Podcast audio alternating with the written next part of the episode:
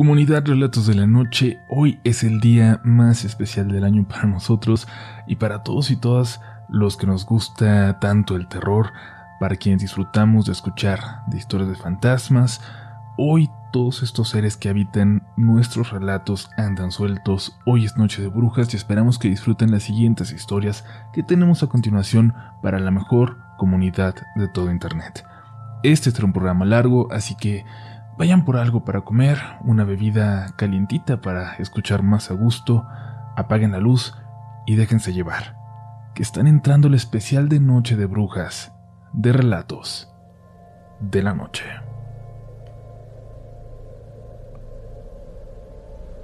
Cuando era niño mi familia era muy pobre, siempre lo fuimos, pero recuerdo una temporada, unos meses muy duros en donde tuvimos que refugiarnos en una en una casita de cartón de techo de lámina, apenas un refugio que nos cubría un poco del frío. Mi hermano Chucho tenía nueve años y yo ocho, y por aquel entonces nació mi hermanita Azucena.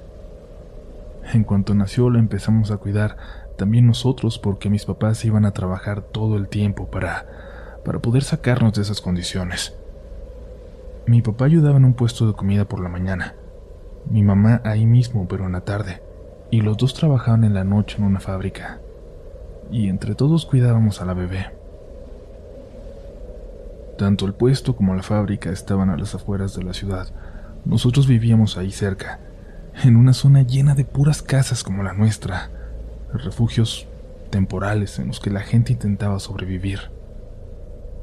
Entre todos los habitantes de ese lugar conseguían lonas enormes para protegernos de la lluvia y se iban tapando incluso los pasillos entre las casas, con esas lonas enormes dándole por las noches un ambiente de total oscuridad, salvo por la luz de las velas que salía por las rendijas de las paredes, por debajo de las puertas. Parecía más bien un pequeño mercado, si se lo quieren imaginar, un mercado con pasillos angostos, en lugar de una colonia o un lugar para vivir. Pero sobrevivíamos y estábamos juntos, que era lo más importante. Hay historias escalofriantes que ocurrieron en ese lugar, pero hoy voy a contarles una que, si bien es sencilla, es de la que yo fui testigo, la que recuerdo con toda claridad.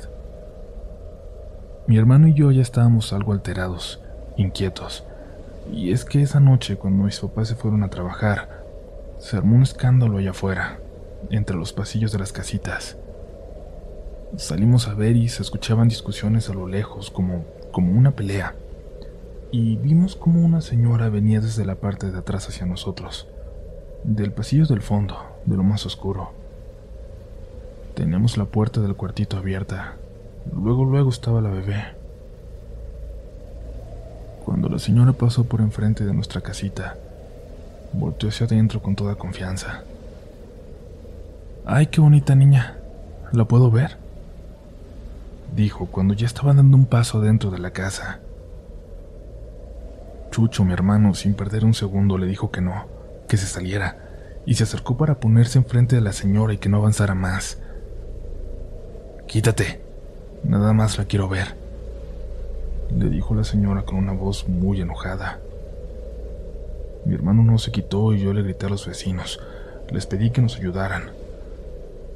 Rápidamente se acercaron dos señores y la viejita esta salió diciendo que nada más quería acariciar a la niña para no hacerle ojo. A ver, a ver, ¿usted dónde vive? ¿Si vive aquí o qué anda viendo nada más? Le preguntaron los señores molestos, y se empezó a acercar más gente de la nada. Recuerdo bien que le estaban gritando cosas a la vieja. Le gritaban que se saliera y ella nomás iba risa y risa, con carcajadas hacia la salida carcajadas que llenaban cada rincón de ese asentamiento. Uno de los señores nada más nos dijo que cerráramos bien, que tuviéramos mucho cuidado esa noche. Nos fuimos a dormir un poco más tranquilos, sabiendo que cualquier cosa que ocurriera, había mucha gente alrededor para ayudarnos.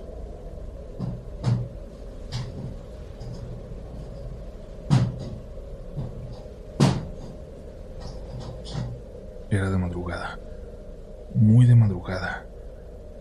La música que siempre se escuchaba a lo lejos, muy al fondo, se había callado.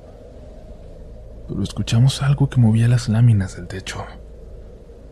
En lo primero que pensé fue en la viejita esa intentando meterse, intentando llegar a la bebé. Desperté a mi hermano y prendimos una vela. Lo que vimos fue algo peor que a la vieja esa. En una esquina de la pared, levantando una lámina del techo, se metía una mano. Una mano pálida, huesuda, pero era una mano enorme. Les juro que esos dedos muy flacos parecían medir como 15 centímetros o más. Agarré a la bebé y salí corriendo mientras veía cómo mi hermano le aventaba cosas a la mano esa. La gente se acercó de nuevo y se pusieron a buscar alrededor. La señora de enfrente nos metió a su cuartito para que no nos quedáramos solos esa noche. Nos dormimos y no supimos en qué terminó esa búsqueda. Pero sí recuerdo bien que por la mañana mucha gente se acercó para hablar con mis papás. Todos llevaban un remedio, alguna planta o un consejo para que no pasáramos tanto miedo al caer la noche, para que nos protegiera de esa señora que decían andaría rondando varias semanas más. Gracias a Dios solo estuvimos dos semanas más ahí, pero mi mamá tuvo que dejar su trabajo de noche. En cuanto pueda, les contaré más de las cosas que llegaron a pasar en ese asentamiento.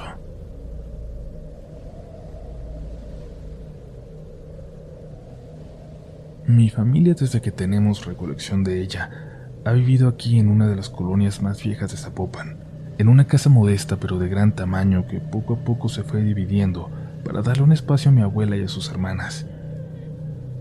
La familia sigue siendo sumamente unida, y en mi infancia, por allá de los años 80, recuerdo que aún disfrutábamos todos de ir a pasar tardes enteras con mi bisabuelita Hortensia. Eran momentos que atesoro mucho, pero debo ser completamente honesto mi bisabuela tenía una frase, algo que siempre nos decía cuando por alguna razón nos quedábamos solos mis primos y yo, o algunos de mis tíos que aún era niño. Siempre decía lo mismo. Tengan cuidado, que no se meta la bruja.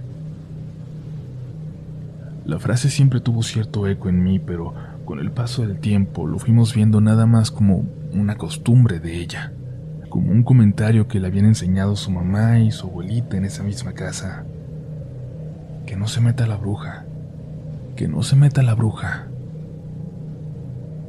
Escuchamos la misma frase en nuestra infancia una y otra y otra vez, cada vez perdiendo más importancia. De esto que les estoy hablando han pasado casi 37 años, pues fue en un octubre de 1984 cuando falleció una de las hermanas de mi abuela. Le ocultaron a mi bisabuela de la gravedad de la enfermedad de su hija todo lo que pudieron, pero aquella noche, la noche de su muerte, tuvieron que decirle para que para que al menos tuviera la oportunidad de despedirse en el hospital. Nosotros, como siempre, preferimos quedarnos en la casita vieja de la bisabuela que en la de mi abuelita, mucho más moderna, pero que por alguna razón no nos provocaba esa calidez familiar, y hasta la fecha no lo hace. Que no se meta la bruja, que no se meta la bruja.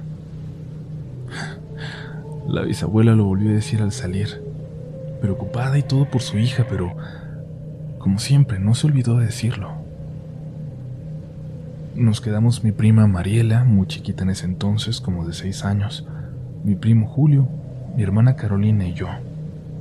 Yo era el más grande y apenas tenía 11 años. En una casa justo detrás de nosotros estaban unos primos mayores, así que supongo que pensaron que todo estaría bien y nos dejaron. Nos fuimos a dormir. No queríamos pensar en lo que estaba pasando en el hospital. Todos éramos muy cercanos en la familia, y la hermana de mi abuela era prácticamente como una segunda abuelita para nosotros. Estábamos todos en un cuarto, el de las visitas, y apenas nos estábamos quedando dormidos cuando Mariela quiso ir al baño y Carolina se levantó para llevarla. Le daba miedo todavía que todo estuviera apagado. La única luz prendida era la de la entrada, al lado de la cocina, pero apenas iluminaba hacia el comedor un poquito, y el resto de la casa quedaba en penumbras. La recámara donde estábamos estaba al fondo del primer piso y teníamos que caminar por un pasillo para llegar hasta el baño, justo antes de entrar al espacio de la cocina y el comedor. Aunque se me cerraban los ojos, escuché los pasos de mi hermana y mi prima caminar por el pasillo y de repente regresar corriendo a toda prisa, cerrar la puerta detrás de ellas y ponerse detrás de la cama. Escuché cómo mi hermana le decía a mi prima que se escondiera, y ésta solo atinó a meterse debajo de la cama. Julio y yo nos levantamos y les preguntamos qué estaba pasando. Hay una señora sentada en el comedor, dijo Carolina. Julio corrió a asomarse por la cerradura de la puerta. Era de esas puertas viejas que te daban la oportunidad de ver un poco por ahí. Corrí detrás de él y lo quité y me asomé yo. Él se fue a esconder también debajo de la cama. Por la puerta se alcanzaba a ver el fondo del pasillo. Borroso, pero se veía. Se alcanzaba a ver un poquito de luz desde la cocina. La suficiente para notar que alguien se estaba asomando. Que alguien sacaba su cabeza como para ver hacia nosotros al fondo del pasillo. No sé cómo tuve el valor a esa edad, o si es porque me habían dejado a mí a cargo, porque, porque tenía la responsabilidad a los demás, pero me atreví a salir. Salí al pasillo. Cuando abrí la puerta ya no se veía nadie asomándose. Si hubiera estado solo no me hubiera atrevido, pero en ese momento tuve el valor. Les dije que me esperaran que dejaran la puerta entreabierta y si algo pasaba cerraran bien, y que intentaran salir por la ventana para pedir ayuda a mis primos. Caminé por el pasillo. Me pareció más largo de lo habitual. Cuando llegué al otro extremo apenas y me asomé. Saqué mi cabeza. Saqué mi cabeza justo a la misma altura en la que aquella figura se asomaba en nuestra dirección momentos antes. No me asomé por completo, pero alcancé a verla.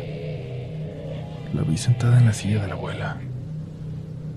Era una señora vestida de beige, pero la piel de su mano, la piel del cuello, lo que alcanzaba a ver, era negro. Pero no negro como la piel de una persona, no, sino de un negro grisáceo, opaco, profundo, como si fueran cenizas. Corrí de regreso hasta el cuarto y mi primo Julio me abrió la puerta cuando me vio y me gritó que corriera. Viene detrás de ti. Corre. Viene detrás de ti.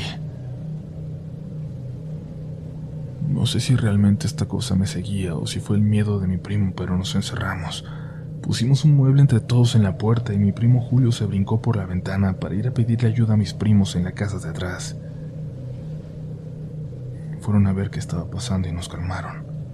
Y dos de mis primos se quedaron con nosotros el resto de la noche en la sala. Días después, luego de que mi bisabuela empezó a superar la muerte de su hija, le comentamos lo que habíamos visto. Nos dijo que no nos preocupáramos que seguramente era alguien de la familia que había ido a cuidarnos y eso nos calmó por mucho tiempo. Nos hizo no temerle a esa casa. Nos hizo poder estar solos en ella, pero no sabíamos toda la verdad. Mi abuela había hecho que mi bisabuela nos dijera eso, pero de adultos nos enteramos. Mi bisabuelita afirmaba que nunca dejaba la casa porque se metía la bruja se metía esa señora que vivía en el patio y que en algún momento, dicen, fue dueña de ese lugar, antes de nuestra familia. Ella estaba segura de que eso fue lo que vimos aquella noche y de que habíamos corrido mucho peligro. Mi abuela no cree en esa leyenda, o al menos eso es lo que dice. Ahora ella vive en la casita de la bisabuela, desde que murió en el 2002, y muy rara vez sale de ahí.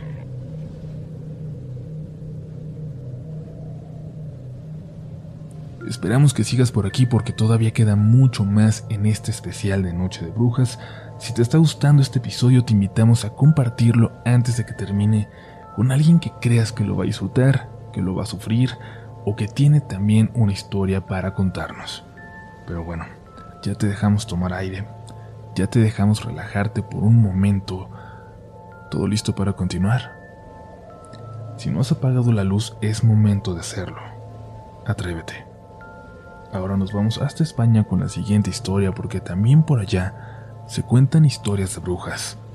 Sigue escuchando Relatos de la Noche.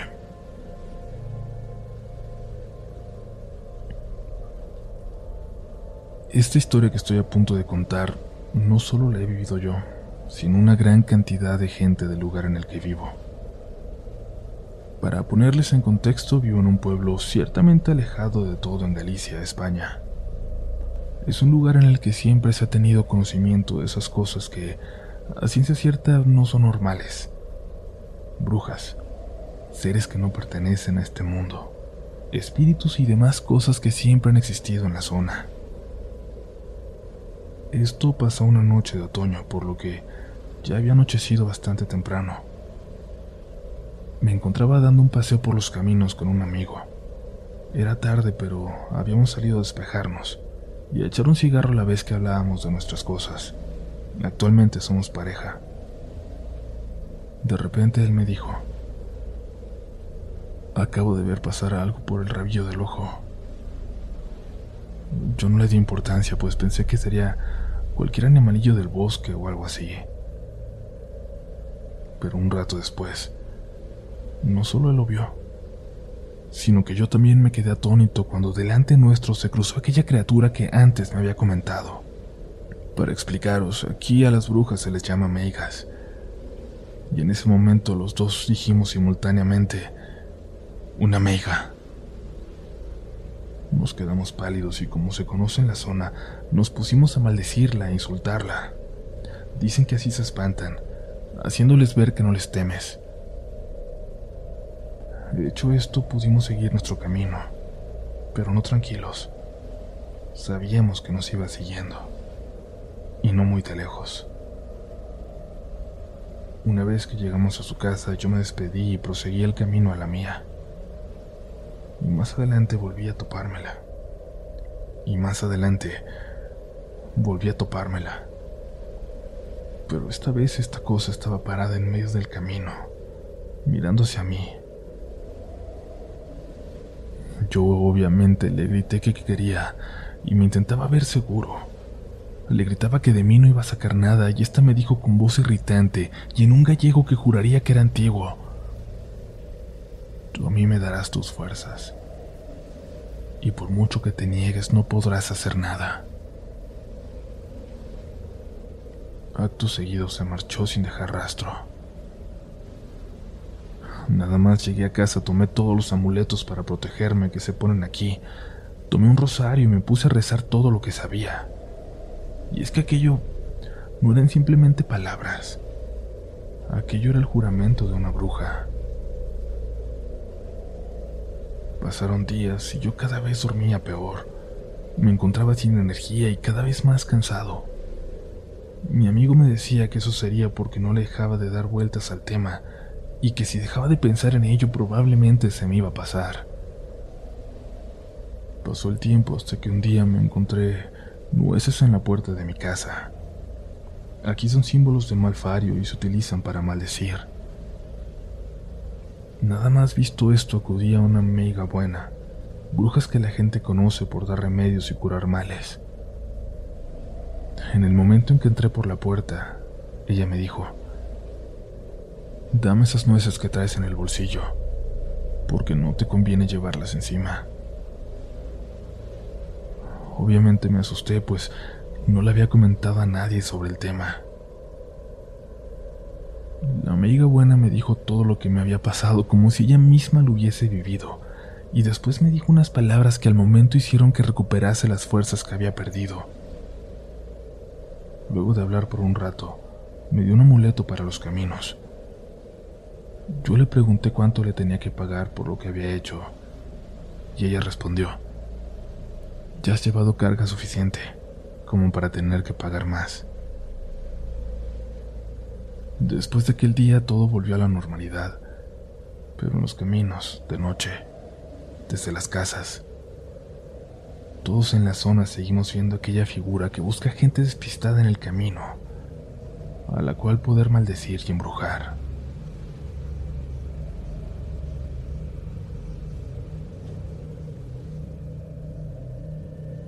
No sé si mi historia es sobrenatural, pero quiero compartirla.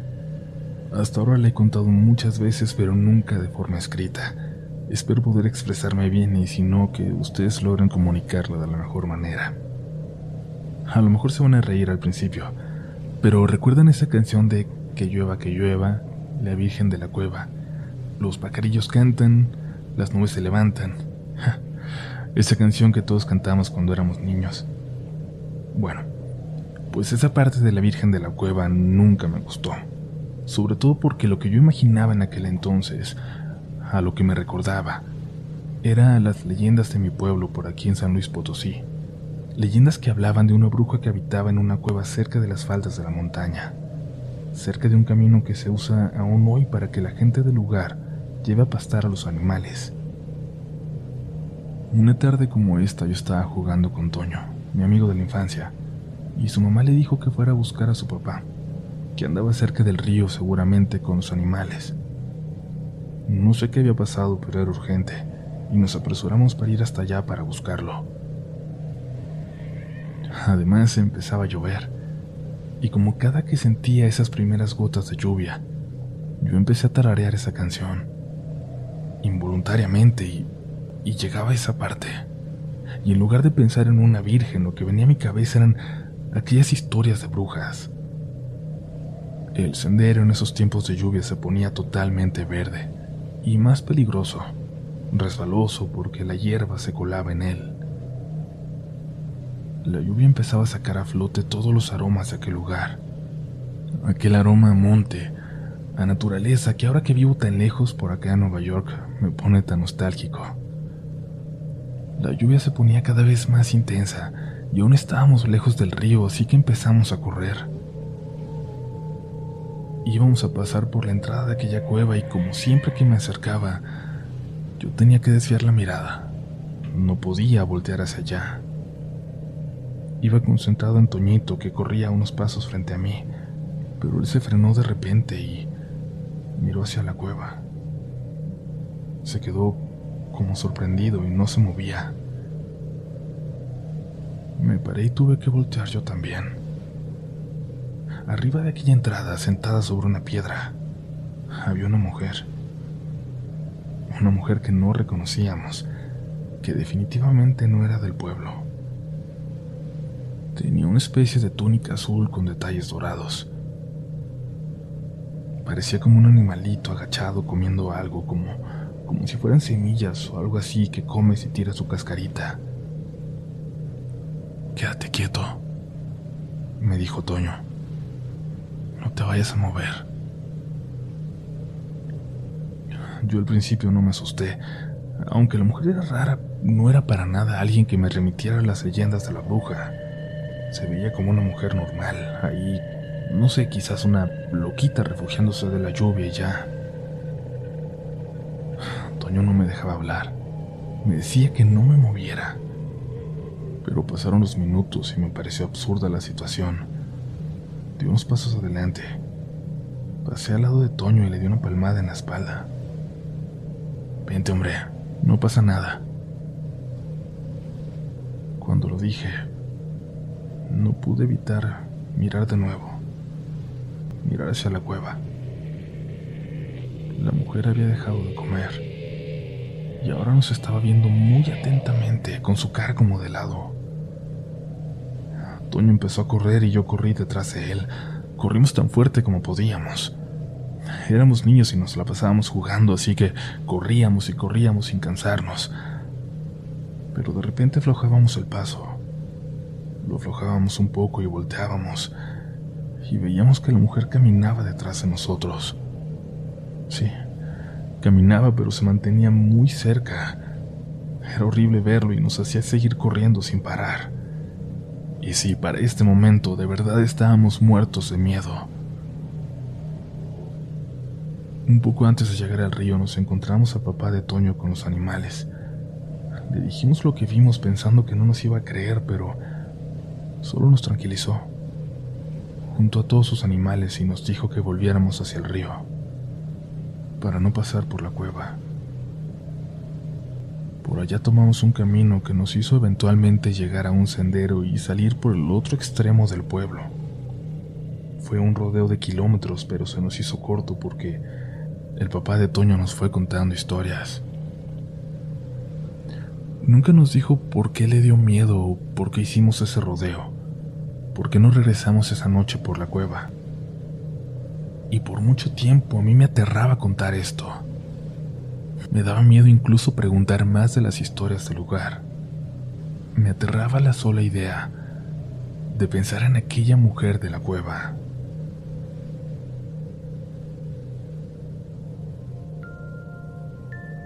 Comunidad, casi, casi llegamos al final de este especial. Esta noche de brujas, que es como Navidad para nosotros, ya saben que amamos esta fecha profundamente, amamos el ambiente que genera, pero a partir de mañana nos ponemos a trabajar en más contenido para ustedes porque se nos acaba octubre pero nosotros vivimos el terror todo el año. Recuerda seguirnos en nuestras redes, estamos en Twitter, en Instagram y en TikTok como RDLN oficial y en todas vamos a estar creando contenido para ti. Vámonos al final de este especial. Sigues escuchando Relatos de la Noche.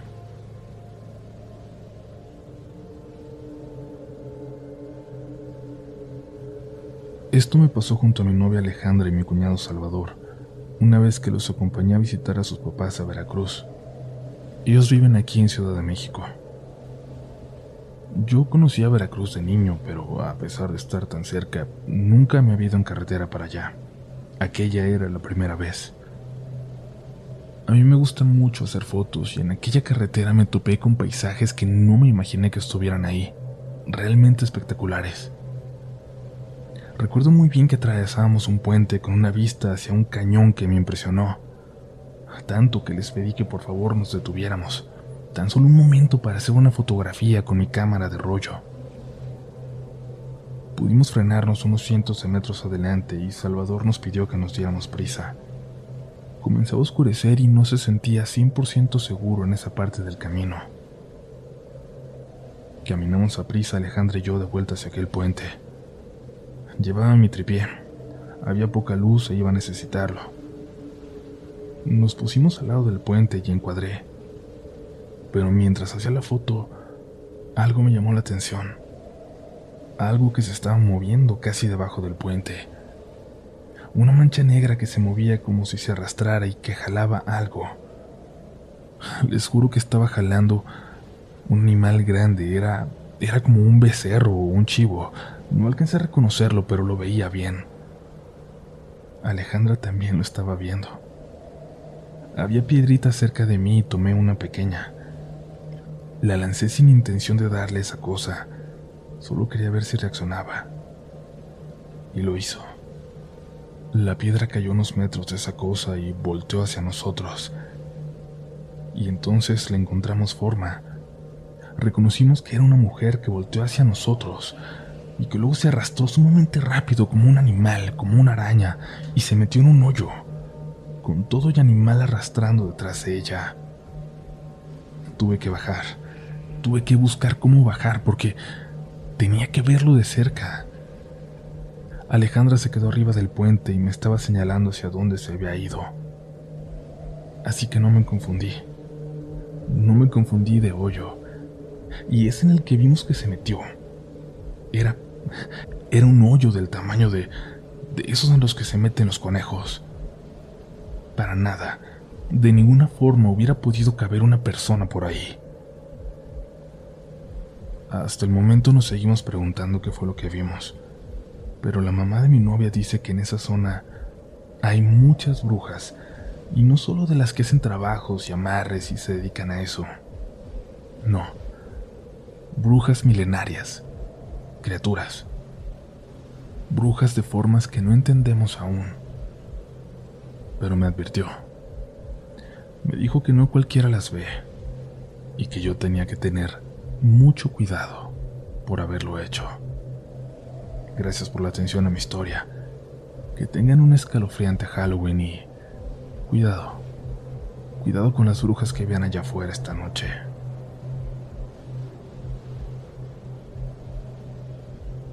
Si te gusta este contenido, no dudes en suscribirte para que estés pendiente de lo nuevo que tenemos cada semana. Síguenos también en Instagram y Twitter, donde nos encontrarás como RDLN Oficial. Y también puedes suscribirte a YouTube, donde tenemos varios relatos nuevos cada semana. Esto es Relatos de la Noche.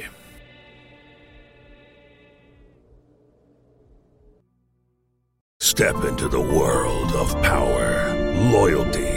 And luck. I'm gonna make him an offer he can't refuse. With family, cannolis, and spins mean everything. Now, you wanna get mixed up in the family business. Introducing The Godfather at Choppacasino.com. Test your luck in the shadowy world of The Godfather slot. Someday, I will call upon you to do a service for me. Play The Godfather now at Choppacasino.com. Welcome to the family. No purchase necessary. VGW Group. Void where prohibited by law. 18 plus. Terms and conditions apply.